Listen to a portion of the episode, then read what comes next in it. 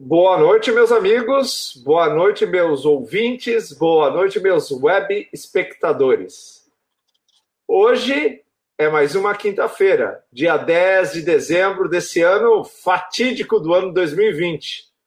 Mais uma bela noite para nós termos mais um belo programa nessa rádio, nessa rádio nova, nessa rádio interativa, essa rádio web, Rádio Marcou no Esporte. Eu sou o doutor Funchal e esse aqui é o nosso programa, Medicina Marcou, Medicina no Esporte. E eu convido vocês todas as noites a estarem aqui conosco, né? Todas as noites de quintas-feiras para podermos falar dos assuntos que nós gostamos, que é esporte, falar sobre tratamento de lesões, discutirmos com vários convidados super especiais. E vocês sabem bem que todas essas noites de quinta-feira eu tenho o prazer inenarrável de dividir os microfones com a fisioterapeuta Andresa Garretti. Garretti com dois T's, pessoal. Uma boa noite para você, Andresa. Muito bem-vinda mais uma quinta-feira para nós podermos discutirmos, conversarmos, ou seja, batermos um papo sobre aquilo que a gente gosta bastante e faz. É isso aí, Funchal. Boa noite. Boa noite a todos os nossos web ouvintes que estamos tendo desde o mês de abril, quando a gente começou, nesse ano. Que ano? A gente está aqui toda quinta-feira recebendo informação de qualidade com um convidado super especial da medicina do esporte, que a gente tanto gosta, que a gente trabalha com tanta dedicação, e também recebendo perguntas através do nosso WhatsApp, que é o 98812 8586. Isso, exatamente. E, sa saiba, Andresa, que nós estamos em mais de oito plataformas de áudio, viu?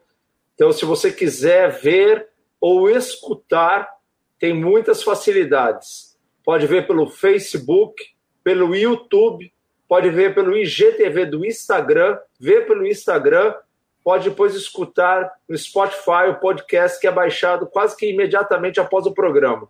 Ou seja, não tem por que não ver são todas as mídias mais importantes que existem que nós estamos circulando, viu, Andresa? Sabia disso ou não?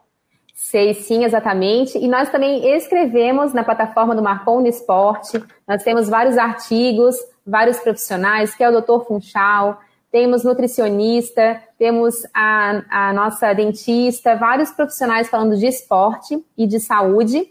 E temos novidades, que esse mês o nosso site está em reforma, então teremos novidades que é sempre bom. Então, é exatamente isso. Então, são todas as formas possíveis e imaginárias de comunicação: áudio, vídeo, escrita, ou seja, ah, uma infinidade né, de oportunidades e de informações. Então, maravilha. Então, assim, é, maravilha, né, Andresa? Então, assim, Andresa, vamos começar a trabalhar e vamos ver, temos chamadas importantes de saúde dessa semana ou não? Temos várias, como sempre, nesse mês, é o dezembro laranja que é um mês da conscientização do câncer de pele e da prevenção do, câncer de pele e principalmente dos melanomas. E teremos um evento bem importante que a gente pode até colocar aí na, como na imagem, que é da Liga Acadêmica de Oncologia Clínica e Cirurgia da Faculdade de Medicina da UFSC, com vários profissionais que vão estar dando palestra e conscientizando e trazendo novidades no assunto. Bastante interessante, né, Andresa? Dia 10 e dia 17, né? Então, é uma organização bastante interessante para discutir um assunto de suma importância da saúde pública, né? Que é o câncer de pele. Exatamente. E tivemos, o que mais? Tivemos no dia 9, que foi ontem, o dia do fonoaudiólogo também. Ah, então, que é uma fono... especialidade também que faz parte do, dos tratamentos. E da, da saúde, né? De uma forma geral, importantíssimo, né? Porque sem saber falar adequadamente, sem poder ouvir adequadamente, a comunicação fica bastante difícil, né? Então, um profissional super importante, né? Que ajuda muitas crianças também, né? Principalmente no início, né? Ou às vezes até pessoas que tiveram problemas como, por exemplo, AVC, outras fatalidades, né? Que precisam então do auxílio desse profissional para voltar a falar e escutar bem, né? Exatamente. Então, e nós, ah, come e nós, como eternos, eternos estudantes que somos do movimento humano, a gente percebe e estuda como a fala está muito relacionada com todo o movimento do corpo. Com certeza, sem dúvida. E o que mais? Vamos então para o nosso momento da saúde bucal com a doutora Camila Pazin. Show! Oi pessoal, tudo bem? Eu sou a doutora Camila Pazin, dentista, e hoje eu estou passando aqui para fazer um lembrete importante. Desencoste os dentes.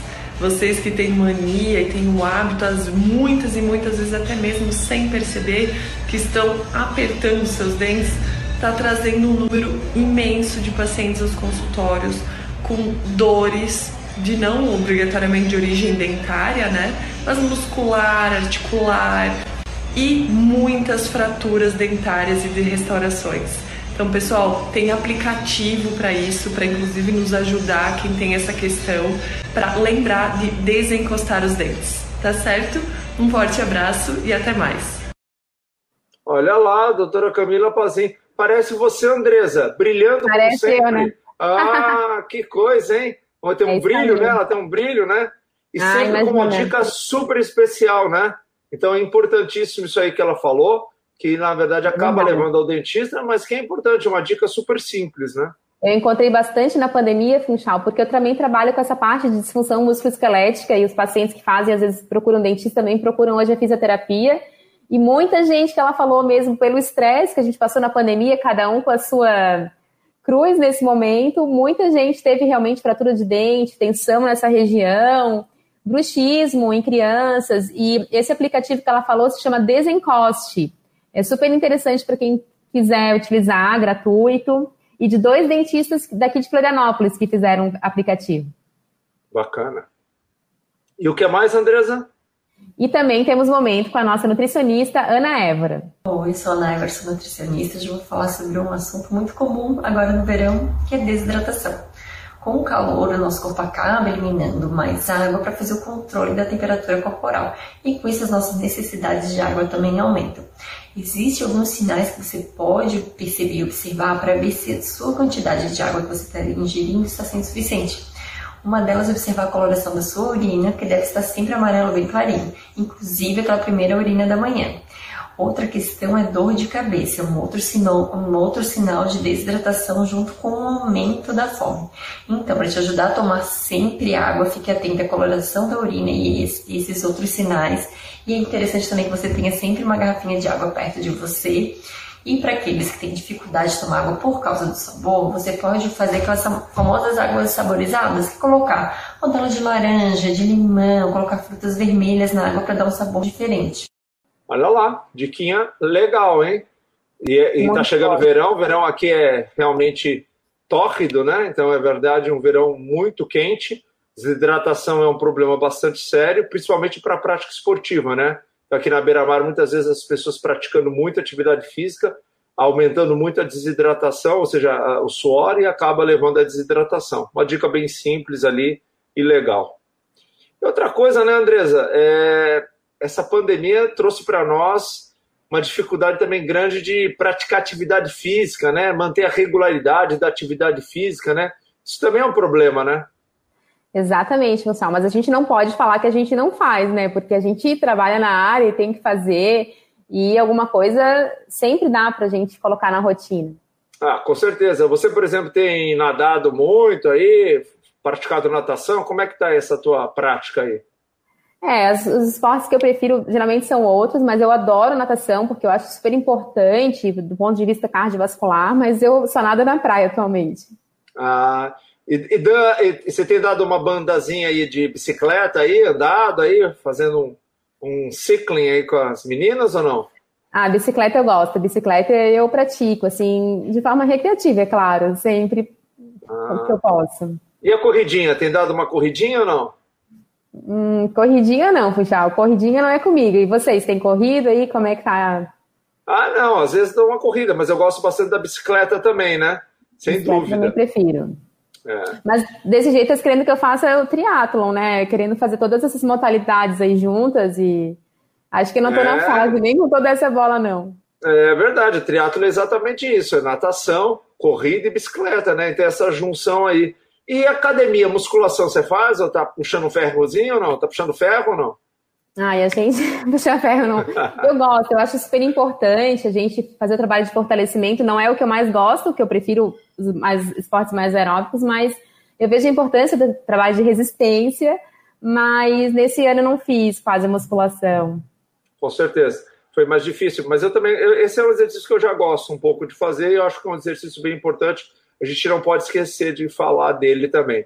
Mas olha, juntando tudo isso, eu vou te falar, viu, Andresa? O nosso convidado tem tudo a ver com isso. Tem a ver com triatlo, tem a ver com musculação, tem, eh, tem a ver com atividade física, né? Que a gente vai ter um prazer imenso, viu? Eu vou ter um prazer imenso de falar com ele, porque de verdade tive a oportunidade de vê-lo iniciando o seu crescimento, que é enorme. Então, nós vamos ter o prazer de estar aqui conosco com o doutor Daniel de Souza Carvalho, né, que é um médico, ele é ortopedista e traumatologista, tem pós-graduação em medicina do exercício e do esporte. Ele é professor, veja, do internato de medicina da Unisul, e ele é o coordenador também da residência médica em ortopedia e traumatologia do Grande Hospital Regional de São José. E é um triatleta, se diz um triatleta amador além de ser um, um amante do treinamento de força, né, dos exercícios físicos, de uma forma geral, e é um grande defensor de que a atividade física é das melhores formas de você cuidar e de tratar doenças. Né? Então, uma boa noite a você, doutor Daniel. Seja muito bem-vindo ao nosso programa. Boa noite, Funchal. Boa noite, Andresa para quem está assistindo, se for de dia, bom dia ou boa tarde também, né? Porque tem gente que vai ver em outro horário. Mas para mim é um prazer, né, participar desse encontro, até porque eu vou puxar um pouco a, a sardinha para o Funchal. O Funchal, ele não falou, ele foi muito modesto, mas ele foi meu mentor na, na, na minha formação. Ele era o chefe da residência de ortopedia quando eu era residente. E dali eu tive vários mentores, mas o Funchal foi um cara que me marcou muito e ainda ele é hoje ainda uma referência para a gente. Né? Então, quando eu tenho um pepino para resolver eu não consigo, eu normalmente eu ligo para ele, principalmente quando o assunto é cirurgia do joelho. Mas obrigado, e André, com certeza você também é uma soma muito grande aqui para esse encontro, porque não existe, assim, ó, no meu ponto de vista, tá? A execução de medicina do esporte e ortopedia, traumatologia do esporte sem fisioterapia, para mim, é metade do tratamento, pelo menos. Então tem que ter fisioterapeuta sempre. Eu sempre recomendo quem treina, quem faz triatlon, é, competitivamente tem que ter fisio na planilha de treino e não só quando se lesiona. Perfeito, é isso aí. E aí, Andresa, vamos dar as Que bom, Daniel, muito bem-vindo ao nosso programa. Que bom ouvir, já começar ouvindo isso, porque a gente realmente acredita ver isso na prática, mas não é todo mundo, toda médico que tem essa visão que é tão importante para o benefício do nosso paciente. Então, gostaria que você começasse apresentando um pouquinho, falando um pouco da tua formação. Sabe que a gente tem, teve convidados nesse ano incríveis e realmente é bem difícil a gente estar selecionando pessoas assim para enriquecer o nosso programa. E realmente tu fosse esse convidado porque a gente sabe que a gente vai aprender muito contigo. Então, eu queria que começasse falando um pouquinho da tua formação, da onde que veio essa paixão pelo esporte. Eu era aquele, se você for ver no meu Instagram, eu me, me intitulo médico, atleta e nerd. Eu era aquele moleque nerd no colégio, eu estudei, eu sou daqui de Floripa, né, eu estudei aqui, era aquele guri que sentava na frente e ia péssimo em qualquer esporte.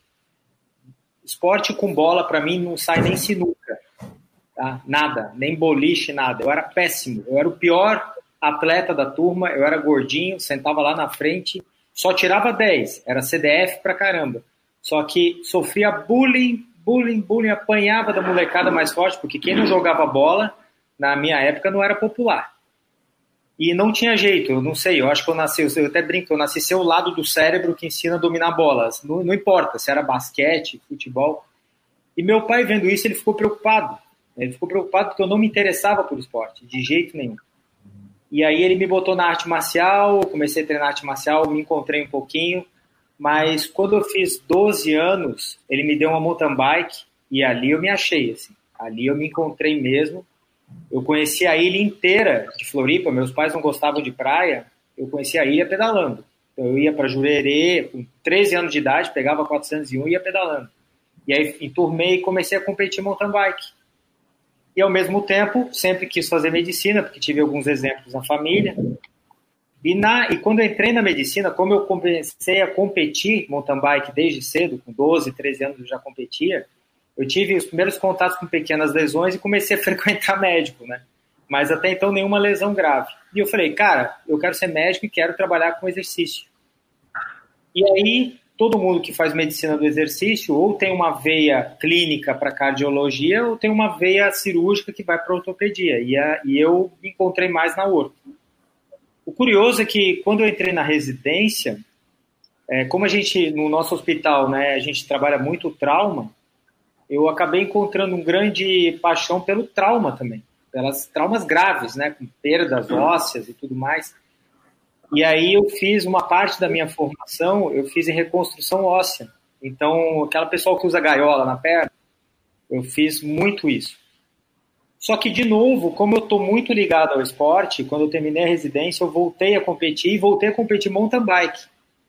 E aí, num downhill, logo que eu terminei minha residência, eu tomei um tombaço, porque tinha uma rampa e, eu sou meio retardado, e a galera falou, salta, salta, eu falei, saltei e aterrisei mal, e aí arrebentei meu punho, estourei a cartilagem triangular do punho, eu tenho a estiloide mais saltada em relação ao outro lado.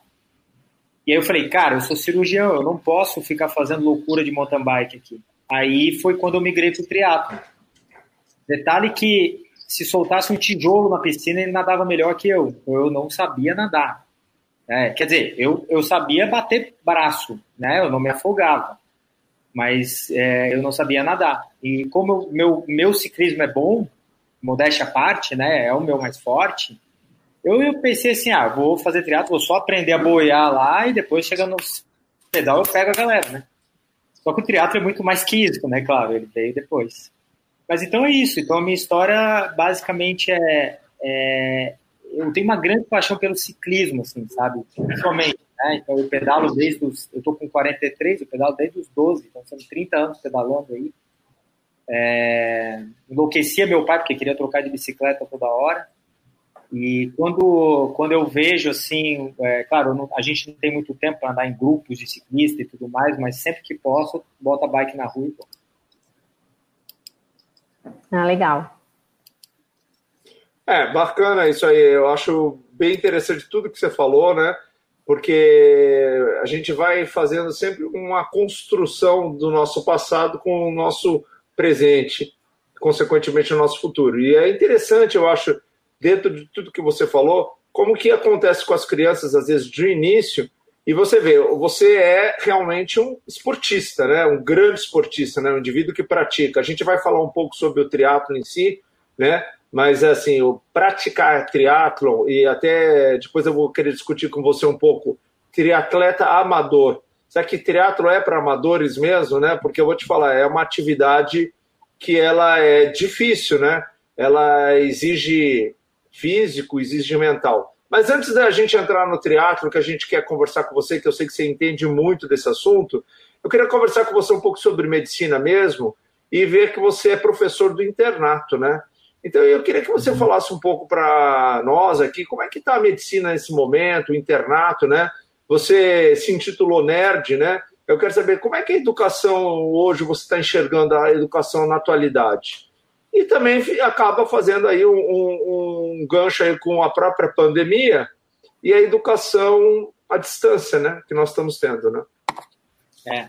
O, eu, eu acredito assim, né, o, desde quando a gente se formou, quando a gente entrou, quando eu me formei, Santa Catarina tinha duas faculdades, três faculdades. Eu me formei em 2001, tinha três faculdades. Hoje nós estamos com 16, 15, 16 faculdades de medicina em Santa Catarina. O Brasil hoje ele tem é o segundo ou primeiro ou segundo país com mais médicos no mundo, né? Eu acho que só perde para a Índia. Só que a Índia tem o quê? 1 bilhão e 200 mil habitantes, eu não me lembro a população da Índia. É, eu, eu acho, assim, modéstia à parte, ainda a, aonde eu dou aula, a UFS, que é a Unisul, ainda tem um bom padrão, mas eu acho que, infelizmente, o padrão de formação do estudante de medicina está baixando por alguns motivos.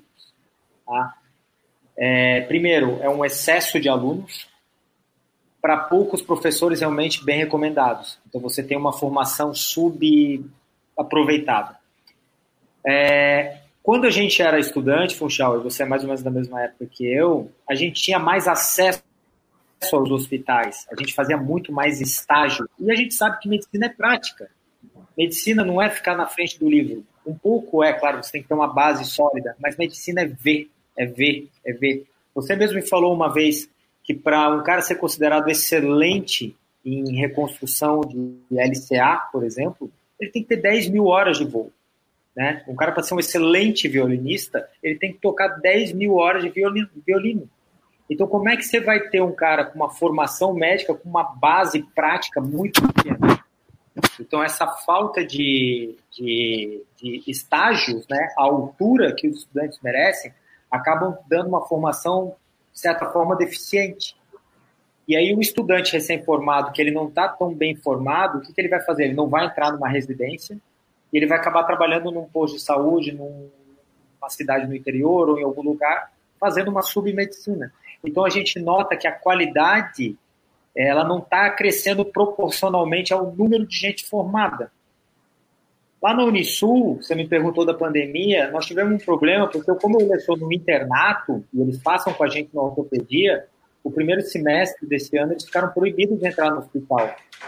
E, poxa, eles perderam uma parte prática muito importante que atendeu o paciente acidentado, que atendeu o paciente que chega no hospital, que torceu o pé, que está com dor nas costas, paciente ortopédico geral, né?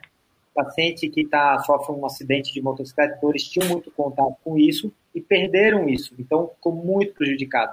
Apesar da gente ter tentado manter umas aulas online, a gente sabe que não é a mesma coisa na prática médica, né? Então, a medicina tem que botar a mão, tem que ver paciente, ver, ver, ver, ver, até você cansar, e quando você cansar, é que você está começando a ver. Então, eu acho, assim, minha opinião, é, eu acho que a gente precisa melhorar não em quantidade, mas em qualidade de formação do médico e do residente, do, da, da formação médica básica e da residência médica também.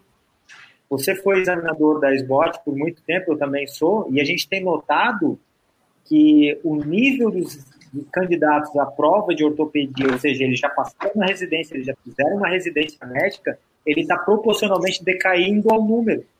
Então, está aumentando o número de residentes, mas a, a qualidade de formação dessa turma não está. Eu, eu, eu, não eu, eu tenho percebido que não está acompanhando. A gente tem que voltar um pouquinho, olhar, olhar e tentar melhorar a formação do médico brasileiro de uma maneira geral. É verdade, eu, eu, concordo plenamente com você. Eu acho que isso é uma reflexão que a gente deve fazer mesmo, né?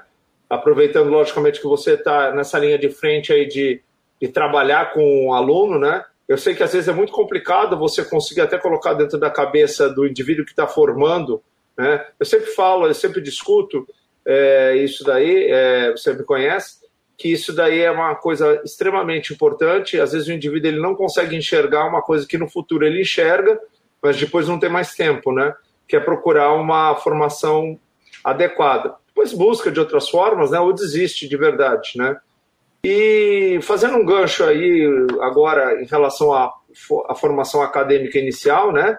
E a residência médica? Você que é um coordenador também da residência médica em ortopedia e traumatologia, como é que está esse nível? O que, você enxerga também em relação a isso aí? Santa Catarina, eh, Hospital Regional, que é um hospital de referência do Estado, né? Uh, provavelmente, se não é o maior, é um dos maiores do Estado, com certeza absoluta e a formação da, do residente em frente ao Brasil também. Ah, nesse ponto eu vou puxar sardinha para as residências aqui de Floripa, porque nós temos, como nós temos só dois hospitais ortopédicos de fato que abrangem uma área gigantesca, você pode considerar a nossa área de abrangência desde quase é, antes de Tubarão até antes de, de Balneário e para o interior, quase lá no pé da Serra de Lages. Então você pega aqui uma área com mais de um milhão de habitantes e no verão chega a quase dois milhões de habitantes. E você só tem dois, dois hospitais ortopédicos. Então o volume cirúrgico desses hospitais é ridiculamente alto. Então tu pega qualquer residente ali, ele já ele tem contato desde o primeiro ano de residência com cirurgias de altíssimo nível de complexidade Qualquer R1 de ortopedia ele já entrou seguramente em mais de 20 cirurgias de acetábulo, fraturas de acetábulo, que são fraturas de nível muito complexo, que não são realizadas em qualquer hospital. Eu tenho certeza que muitas residências menores, em hospitais menores, residentes não têm contato com isso. Quando passam no hospital infantil, eles vêm cirurgias de escoliose.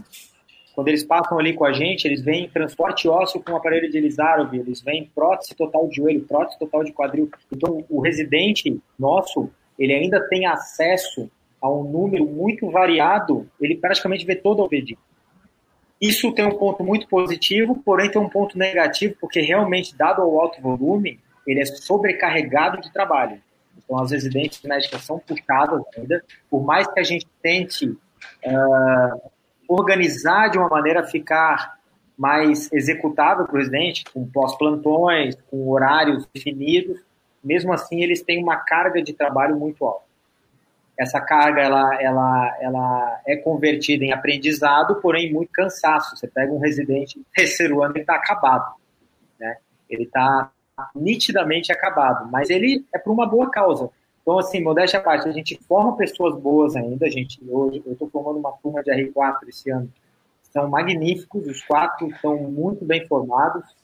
E eu estou com R1s esse ano também que vieram como é um filtro, né, um funil para entrar, você já tem uma seleção natural de entrada de bons médicos, teoricamente, né? Teoricamente, porque medicina não é só conhecimento, é prática junto. Então chega a gente ali com muito conhecimento e aí vai aliar o conhecimento que eles têm, o que a gente pode ensinar e a prática que eles vão adquirindo. Mas ainda, ainda assim eu vejo uma boa formação do médico residente de ortopedia, o médico que faz a residência de ortopedia e traumatologia mesmo tem contato com horas, é, com muita prática, que vê, acompanha o paciente desde o pré-operatório até a sua reabilitação. Daniel, tu falando tudo isso, assim, dessas trabalhas no hospital regional, na Unisul, também tem a tua carga horária de trabalho no consultório, eu acredito. E queria que tu falasse um pouco de ti como paciente agora, que és triatleta também, e como é que tu consegue tanto tempo para fazer esporte, se cuidar, e se tu já tivesse algumas lesões, nesse, nesse tempo, né? Porque eu, como fisioterapeuta, posso falar que eu tenho muito paciente médico que se lesionam porque dormem menos para dar conta de, todo, de tudo isso. Falasse um pouquinho da tua saúde, da tua coluna. Eu vou aproveitar o gancho aqui da pergunta da Andresa para perguntar para você aquela, aquela é, instigada que eu dei no começo. Triatlo é para amador? Bom, Boa. É, hoje, hoje o triatlon ele está muito mais inclusivo, né? Eu diria que existe, é claro, a veia do triatlo amador, mas realmente é uma carga de treino alta, tá?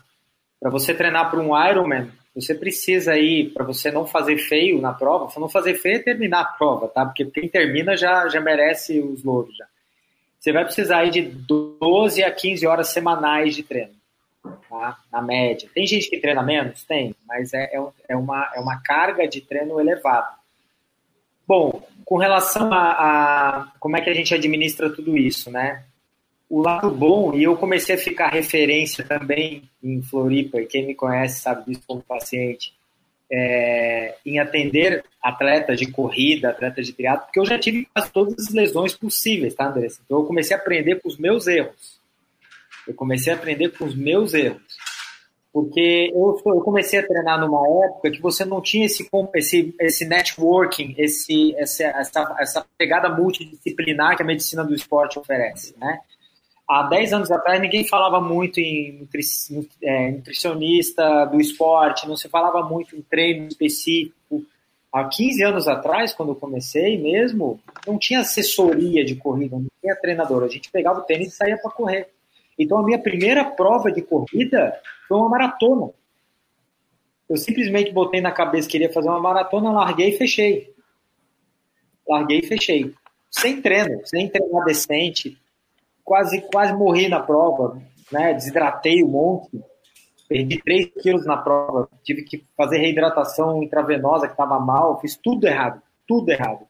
Então a gente vai aprendendo com os erros e vai trazendo isso para dentro do consultório.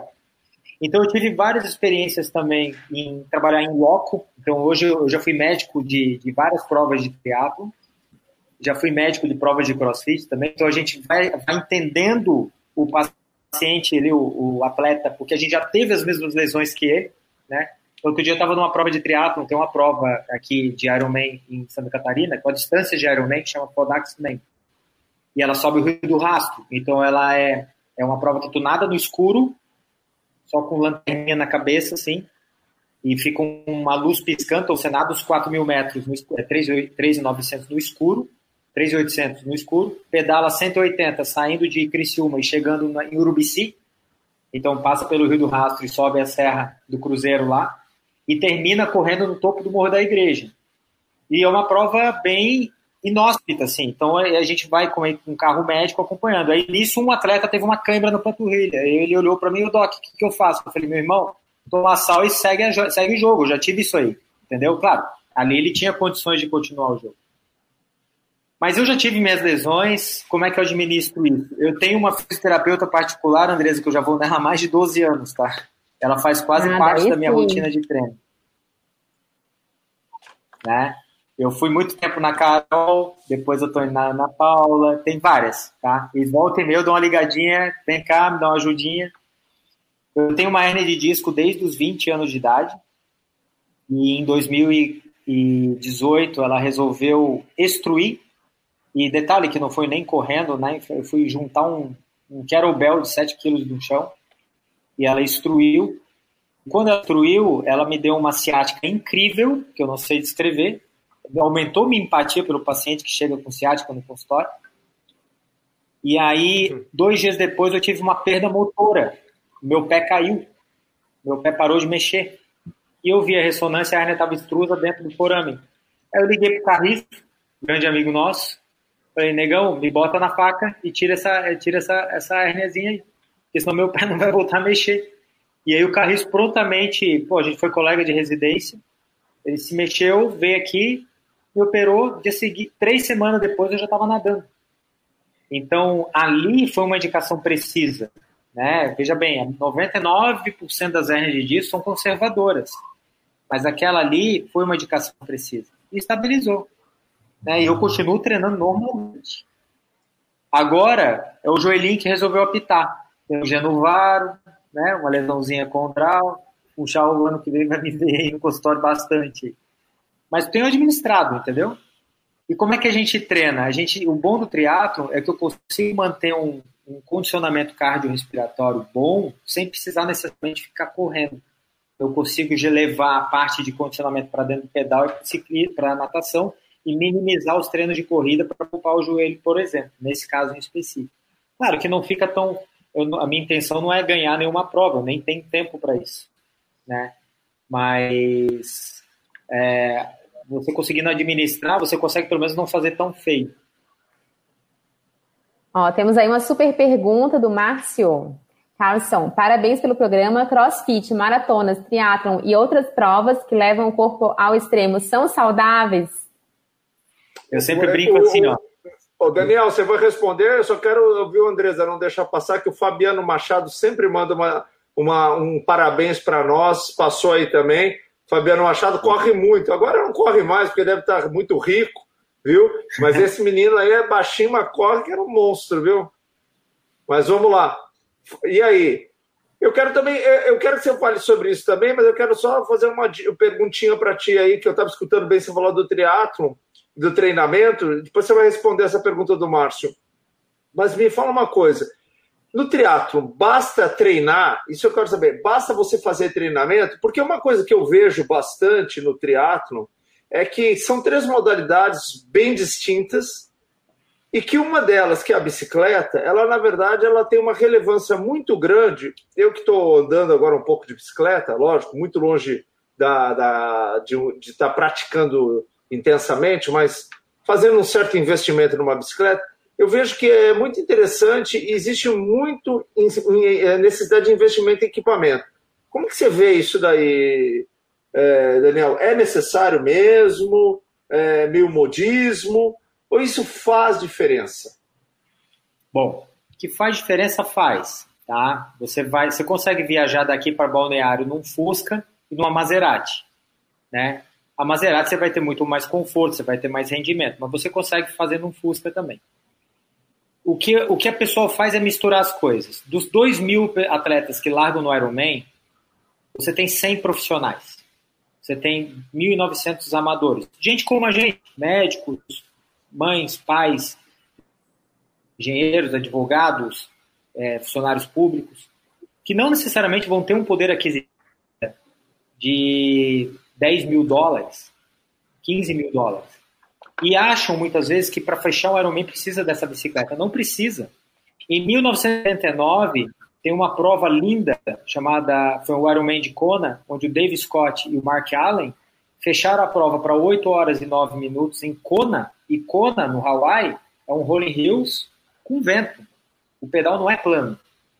Com bicicletas que hoje você são obsoletas. Né? São bicicletas que não tinham nenhuma firula. Hoje você tem eletrônico, roda de carbono, roda fechada, é, medidor de potência. Você não precisa disso para começar o triatlo. Você precisa de uma bicicleta adequada, de acordo com os moldes pré-requisitos. É uma bicicleta estilo Caloi 10, que é uma speed, né? uma, uma, pode ser uma contrarrelógio, mas não precisa ser uma bicicleta de 10 mil dólares. Então, uh, por isso que ele é um esporte que ele é um pouco elitizado, mas ele ainda é abrangente, ele é democrático. Tá? Então, eu, é claro que uma bicicleta de 10 mil dólares, com todos os apetrechos possíveis, ela vai fazer a diferença para aquele cara que é profissional, aquele cara que vive disso, aquele cara que ganha um salário, aquele cara que está buscando uh, uma vaga olímpica, ele não tem como ele, porque ele já está super treinado. Então essa diferença no tempo dele, do concorrente dele, muitas vezes é tirada no equipamento, né? Então ele tendo, esse final de semana rolou uma prova incrível no, no circuito Daytona na Flórida, onde eles fecharam o circuito, fizeram uma prova de triatlon lá dentro, um challenge com os, com os, com os 120 melhores atletas do mundo. Então eram 60 o masculino e 60 o feminino as bicicletas eram uns espetáculos, não tinha nenhuma bicicleta ruim ali. Mas veja bem, são os melhores do mundo fazendo show. Eles pedalaram a 48 de média. A 48 km por hora de média. É muito forte. E você não conseguiria, por mais treinado que você fosse, fazer com essa média com uma bicicleta mediana. Ali tem que ser uma Ferrari. Mas veja bem, são os melhores do mundo. Agora, para a maioria de nós, os humanos mortais, a gente pode fazer com uma bicicleta adequada, um valor muito mais acessível. Não precisa condicionar a isso. Puxal tá doido para ganhar uma bicicleta nova, né, Puxal? Opa, né, tô vendo. Quando ele, aquele não usava, só que a gente tem tamanho diferente, né? Então aí não fica legal, né? O bike fit não vai ficar bacana, não vai conseguir consertar a bicicleta. Deixa eu perguntar uma coisa, só para fugir um pouco desse assunto, mas a gente já vai voltar nele. Você gosta de tênis ou não? Tênis para corrida, tênis, tênis para. O tênis, jogo tênis. Se for jogar tênis, como eu te falei, eu não sei jogar nenhum esporte com bola. Isso vale para tênis e ping-pong também. Mas claro que a gente gosta de ver o Guga, gostava de ver o Guga jogando, né? E, e eu, de vez em quando, quando tem um, tênis, um joguinho com Nadal e Djokovic, eu sempre assisto, né? Mas eu não sei jogar, tá? Tá certo. Mas é legal, o tênis é um esporte muito bacana e eu concordo com você que a gente às vezes tem que também, quando não tem habilidade, só assistir. Por isso que a gente vai assistir agora um cara que sabe muito de tênis, né? Cara que vai dar uma dica para nós, como todos os programas. Então vem aí o Papo de Tenista com o ex-atleta profissional Márcio Carlson, nosso comentarista aí de esportes e de tênis de tenista no Minuto do Tênis. Pessoal, vou falar um pouquinho de mim e da questão de competir com quase 46 anos de idade. Eu fui a Blumenau ontem é, e disputei um torneio profissional hoje, tive essa oportunidade a convite da FCT e realmente a gente tem que se cuidar um pouco mais quando a idade começa a chegar. É, hoje, com 45 anos, a gente sente que o corpo já não é mais o mesmo. A cabeça pensa muito bem, mas antes de jogar uma competição, antes de enfrentar algum desafio, vale muito a pena se preparar um pouco antes, né? tanto na questão de alimentação, tanto na questão do tênis, né? da, da, da prática do tênis, da, da parte física do tênis, da parte mental, para aí sim ter muitas condições de poder enfrentar os desafios que a gente tem. Tá bom? A dica é essa então, se prepare bastante antes de achar um desafio. Um abraço e até a semana que vem. Ó, oh, isso aí. Márcio Calça, você precisa aprender, viu, Márcio? Márcio dá aula de tênis para mim, me faz sofrer. Tá vendo como a idade pesa, Márcio? É difícil. É isso aí. É para ele aprender, para ele ver. Deve ter tomado um, um suador lá em Blumenau. Mas vamos voltar à pergunta do Márcio, então. Né? O Márcio tinha feito uma pergunta Vamos responder a, a, pergunta dele ali sobre exatamente essas práticas esportivas, se elas realmente fazem bem. Né? Não sei se o Fabiano pode recolocar a pergunta do, do Márcio, senão ele perguntou para nós. Aí, ó, já voltou. Quer, quer ler, Andresa? É, ele perguntou se crossfit, maratonas, triatlon e outras provas que levam o corpo ao extremo são saudáveis. Então, o especialista vai falar para nós. Travou um Bom, pouquinho ali. Você já vai voltar aí, né? Bom, saúde é uma coisa, performance é outra. Oi? Pode falar. Isso aí, saúde é uma coisa, performance é outra. Né? Se a gente, é, se a gente for, for levar em consideração os conceitos da American College of Sports Medicine, a CSM, a própria OMS, a gente vai falar que o conceito de prática de atividade física visando saúde são, agora mudou para 300, né, mas era 150 minutos de atividade física aeróbia é, semanal a 60% no grau 2 máximo. E aí algum treininho de força associado. Isso é saúde. Isso vai gerar ganhos fisiológicos que vai ajudar você a melhorar seus níveis pressóricos, a tua condição cardiorrespiratória, vai reduzir a incidência de um monte de doença, reduz, é, se todo mundo fizesse pelo menos isso, reduziria em 37% a incidência de ABC, de doenças coronarianas, de diabetes mellitus, claro, isso aliado a bons hábitos, né, bons hábitos alimentares e tudo mais que toda atividade física normalmente promove. Agora, o esporte de alto rendimento, ele tem um preço a pagar. Tá? É igual um carro de corrida. Se você é um carro se você usa na cidade, você só vai fazer as revisões. Agora, se você é um carro de rally, você vai machucar mais ele, não tem como. Né? E a história natural nos mostra isso. Né? Você que atende jogadores de futebol de altíssimo nível, você vai vendo que chega nos 45 anos, não é a condição cardioventilatória que limita ele, é o joelho dele, ou é o quadril dele. Né? Quantos atletas antigos de futebol acabaram invariavelmente colocando, fazendo uma artroplastia total de quadril, de joelho, né? Agora, no triatlo, você até tem um pouco mais de longevidade por não ser esporte de contato, né? E por não e assim, normalmente as lesões no triatlo elas vão acontecendo, elas são tratáveis. Tanto que você tem triatleta de 80 anos fechando um Ironman. E recentemente teve um atleta com síndrome de Down que fechou um Ironman, a coisa mais linda. É muito bonitinho ele fazendo a prova completa. Então eu, eu acho o esporte, o esporte incrível, né? Então uhum. ele te dá mais longevidade, mas de certa forma a performance ela, ela diverge da saúde por N fatores que a gente está cansado de saber, né? Você extrapola o limite, o teu poder de recuperação ele vai sendo encurtado e é isso que praticamente a idade nos faz, né? Ela diminui nosso poder de recuperação entre um e outro, por isso que a gente acaba tendo que dar mais intervalo, a gente vai perdendo funcionamento, é natural, né?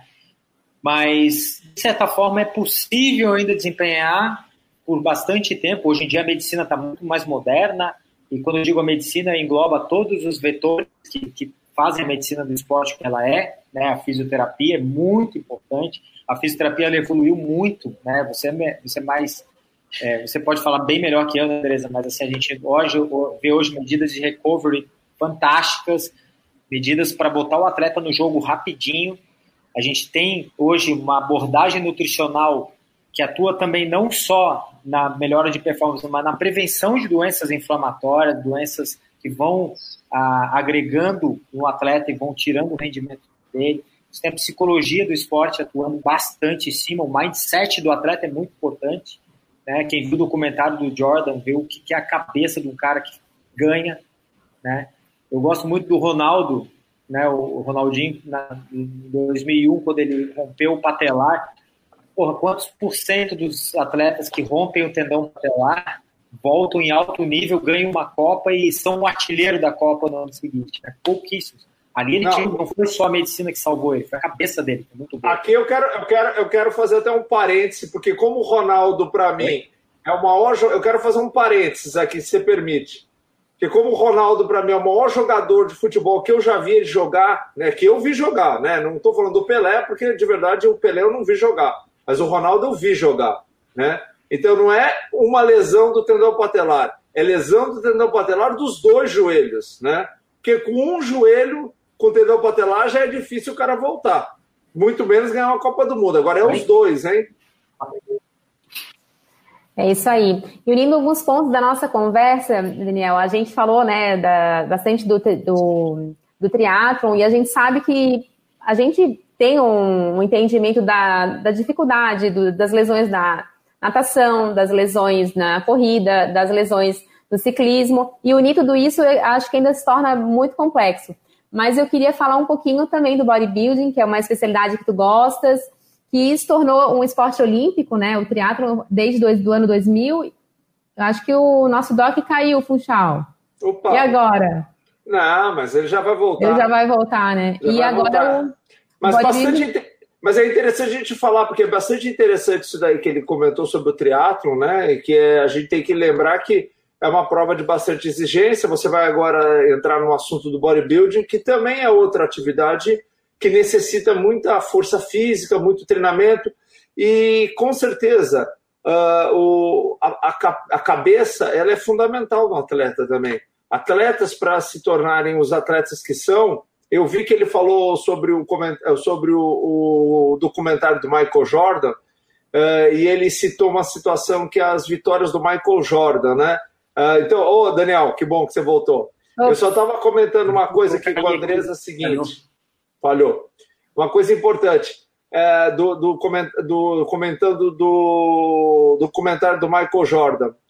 O, o que eu acho que é mais importante em relação ao controle mental é, não é só as vitórias, mas principalmente as derrotas. Porque as derrotas, na verdade, elas têm que ser muito bem metabolizadas e você transformar o que se fala no, no, no popular, transformar um limão na limonada. Então, atletas como ele, como Kobe Bryant, Michael Jordan, Ronaldo Fenômeno, bom, inúmeros outros atletas, próprio Guga, transformar uma situação de extremo desconforto numa alavanca, um, um, um trampolim para chegar num outro plano, né? Mas vamos Excelente. falar um pouco, é. né, né, Andresa? Vamos falar um pouco de, de bodybuilding, né? Que é uma modalidade um agora olímpica, né? Desde 2015. E então, cada vez mais adeptos, a gente consegue ver mais gente interessada no assunto. Então, acho que tu poderias dar uma pincelada, porque a gente só tem mais 10 minutos e muito assunto o bodybuilding ele, ele ainda gera muito preconceito, né? Ele, eu acho uma modalidade incrível. Tem muita gente que fala, ah, eu acho feio tal. Não importa se é feio ou se é bonito. Ele ali, é, para mim, é o esporte onde os hábitos do atleta mais interferem no resultado. Porque um triatleta que fecha um Ironman, ele pode ir lá e comer uma feijoada depois. O bodybuilder não. Se ele fizer isso, ele acaba com a, com a prova dele. E ali é dedicação, são anos de dedicação para construir fibra muscular. Mesmo que esteja tudo envolvido por trás, ah, mas esses caras usam um remedinho, enfim, não importa. É um esporte, quando você conhece o atleta de bodybuilder, ele é 100% atleta, desde o momento que ele acorda até onde ele vai dormir, se bobear até sonhando ele é atleta. Ele é 100% atleta e eles chegam com resultados incríveis, onde você vê o resultado no corpo dele ou dela, isso é resultado de 100% de dedicação. Eles não vão numa baladinha, eles não fazem, não tomam uma cervejinha. Então isso é admirável em alguns atletas. Eu, eu confesso, eu acho o esporte animal, eu sou fã do Schwarzenegger quando ele ganhava os Olímpias, mas eu não tenho esse mindset todo. Tá? Eu dou umas jacadas, adoro dar uma jacada mas eu acho um esporte fantástico. São atletas, tá? Eles não são é, modelos, posers, são atletas, eles treinam pesado, eles têm lesões inúmeras. Tem dois documentários no Netflix, para quem curte o esporte, vale a pena. Um chama Invincible ou Unbreakable. Eu não me lembro agora se é Invencível ou Inquebrável. É do Callum Von Morgan. Ele conseguiu romper os dois tendão bicipital e o quadricipital e voltou com tudo. Acabou de ganhar uma competição lá fora uma lesão violentamente grande, foi operado e foi reoperado. E a do Rony Coleman, né? Coitado do Rony, né? O Rony ganhou oito Olímpia, mas ganhou dez cirurgias na coluna, prótese de quadril bilateral. É o preço que se paga para subir num palco de Mr. Olímpia. Então a Ele... pergunta do Márcio está bem respondida aqui, né? Não, com certeza. Eu também, então, eu também queria ele... dar uma pinceladinha que eu também acho o, esse, esse tipo de treinamento muito interessante. Ele é muito técnico, ele é muito científico e com certeza absoluta esses caras, assim como o Arnold Schwarzenegger, eles construíram de verdade esse esporte porque eles treinaram sem técnica nenhuma e por mais que as pessoas pensem que eles eram indivíduos uh, mentalmente inferiores, né, vamos dizer assim, porque eram pessoas só que se preocupavam com o físico, muito pelo contrário. Eles construíram, na verdade, toda a plataforma de treinamento que hoje os atletas profissionais utilizam. Porque os próprios treinamentos descritos pelo Arnold Schwarzenegger, que não é professor de educação física, não fez nenhuma área, ele aprendeu com o quê? Com o treinamento dele. E mais interessante, eu li, o livro, eu li todos os livros dele, a enciclopédia, vi os filmes dele, ele escrevia, como outros também, né? Como o próprio. É, é como é que chamava o, o, o Hulk? É, o primeiro Hulk. Ferrigno. Lou Ferrigno. É isso. Não, eles escreviam e depois passavam um para o outro, assim, tipo uma receita. Então isso é interessante, eu acho que é bastante interessante quando a gente conhece a história do esporte. E aqui no Brasil, aqui em Santa Catarina, na verdade, nós temos um grande atleta, né? A qual você acompanha bastante, dá suporte, né? Trata, e a gente, eu já tive a oportunidade de acompanhá-lo também, tratá-lo, também tive esse prazer, essa honra, né? E a gente vê o sofrimento desses atletas que são realmente mega esportistas, né? É, o, o, Edu, ele, ele deixou bem aberto, tá? Eu posso contar isso porque ele já deixou bem explícito no Instagram dele tudo. Ele rompeu o tríceps, fez uma lesão violenta do tríceps, faltando 15 dias para o Mr. Olímpia. E ele competiu sem tríceps e ainda conseguiu pegar um top 5. No ano seguinte, a gente operou ele, a gente foi a São Paulo, né, eu acompanhei a cirurgia, e ele fez uma reabilitação boa, ele vai lá e pega segundo lugar. Foi a melhor colocação de um brasileiro no Mr. Olímpia na categoria dele. Então ele fez história, depois usou a lesão, aquilo que tu falou, né? A lesão o deixou mais forte né? literalmente mais forte, literalmente. Então, ali eu aprendi, como eu convivi um pouco com ele durante a recuperação dele, que realmente um bodybuilder, ele é um bodybuilder 24 horas por dia. Nós estamos falando dos atletas, os caras que realmente levam o esporte para frente. E eles sofrem muito preconceito, principalmente as meninas, pelo, pelo perfil corporal dela, que não é uma, é uma coisa que choca um pouco para quem não está acostumado, você vê uma mulher extremamente musculosa. É chocante.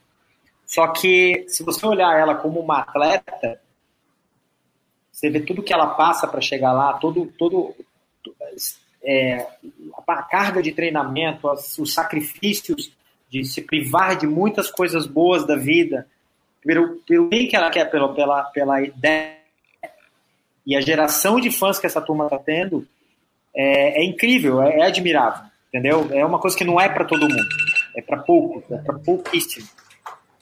Funchal, são 20 horas e 55 minutos. Eu sou, eu sou a chata do horário, para a gente manter aqui a nossa uma horinha certinho. E a gente ainda não falou do CrossFit, que é o que está mais. Eu só queria mandar um abraço, viu, Andresa? Manda. O Rodrigo Faraco, que mandou aí para a gente um abraço aí, né? É, então, puxa, falou que só tem vendo mestres aqui. A gente agradece que ele também é um mestre da comunicação vindo um, do mestre, então a gente fica satisfeito, né? Não, Andresa, vamos tentar, né? A gente tem cinco Abraço minutos, mas é que o assunto não toma render. corpo e a gente, a gente vai se perdendo e, e, o, e o Daniel ele tem muita experiência, na verdade, entendeu? Ele, ele vivencia esse esporte, sabe o que está falando, né? Não é, ele não está falando do triatlon como se ele soubesse só pelo livro, ou está falando, por exemplo, do bodybuilding ou desses atletas, o bodybuilder, quer dizer, esse atleta que faz esse tipo de exercício, né, ele também vive. Né? Você vê, ele viajou com o cara para São Paulo, suporte, dá, uh, dá para o cara dar toda essa confiança, né? Mas vamos falar um pouco de crossfit também, né, Daniel? Porque a gente aqui tem horário, a gente tem que entregar o nosso horário para o próximo programa. Claro. Ah, Daniel, o que, que tu acha que está faltando no CrossFit, assim? Porque a gente já teve alguns programas falando do CrossFit, que tem lesões e não é tanta lesão assim, mas tem uma lesão como todo esporte, por carga de treino. Mas o que, que tu acha que o CrossFit pode se tornar um esporte ainda melhor para tantos praticantes que nós temos? Primeiro que o CrossFit é um esporte muito democrático, muito. É o primeiro esporte que eu vi onde uma final feminina é mais ovacionada que uma final masculina. Tem mais mulher praticante, é bonito de ver, a mulherada faz força pra caramba, a mulherada ganha dos homens. Tá? É um esporte muito inclusivo. Ele é muito inclusivo. Ele lesiona? Lesiona, porque é um esporte. Esporte lesiona. Né? Esporte lesiona. E ele tem os gestos desportivos complexos, porque ele vem dos ginásticos do, e do LPO. E, e, exercícios ginásticos e LPO não são exercícios típicos que a gente treina no coleginho, onde é criada toda a conexão neuromotor. Então você vai treinar adulto, fazer um ring muscle up ou fazer um snatch, que é um movimento complexo do CrossFit. Realmente, se você tem uma curva de aprendizado grande e treinar um adulto é muito mais difícil do que treinar uma criança. Eu conheci o CrossFit no, no consultório, assim como a maioria dos ortopedistas e fisioterapeutas de Floripa, né, de, do mundo. O que, que houve? CrossFit, CrossFit, CrossFit. Mas aí eu fui lá e fui tentar quebrar um preconceito que eu tinha. Falei, cara, esse troço só lesiona? Não pode ser. Só que eu conheci os treinadores. E eu, eu os caras, porra, vem treinar com a gente aqui. Aí comecei a treinar e a, apaixonei. O negócio é legal. É legal. Ele tem seus, as suas razões de existir. Tá? É claro que, como qualquer esporte, tem que ser executado com parcimônia, tem que ser usado, executado com muita orientação e suporte, principalmente se você quiser ser um competidor de crossfit.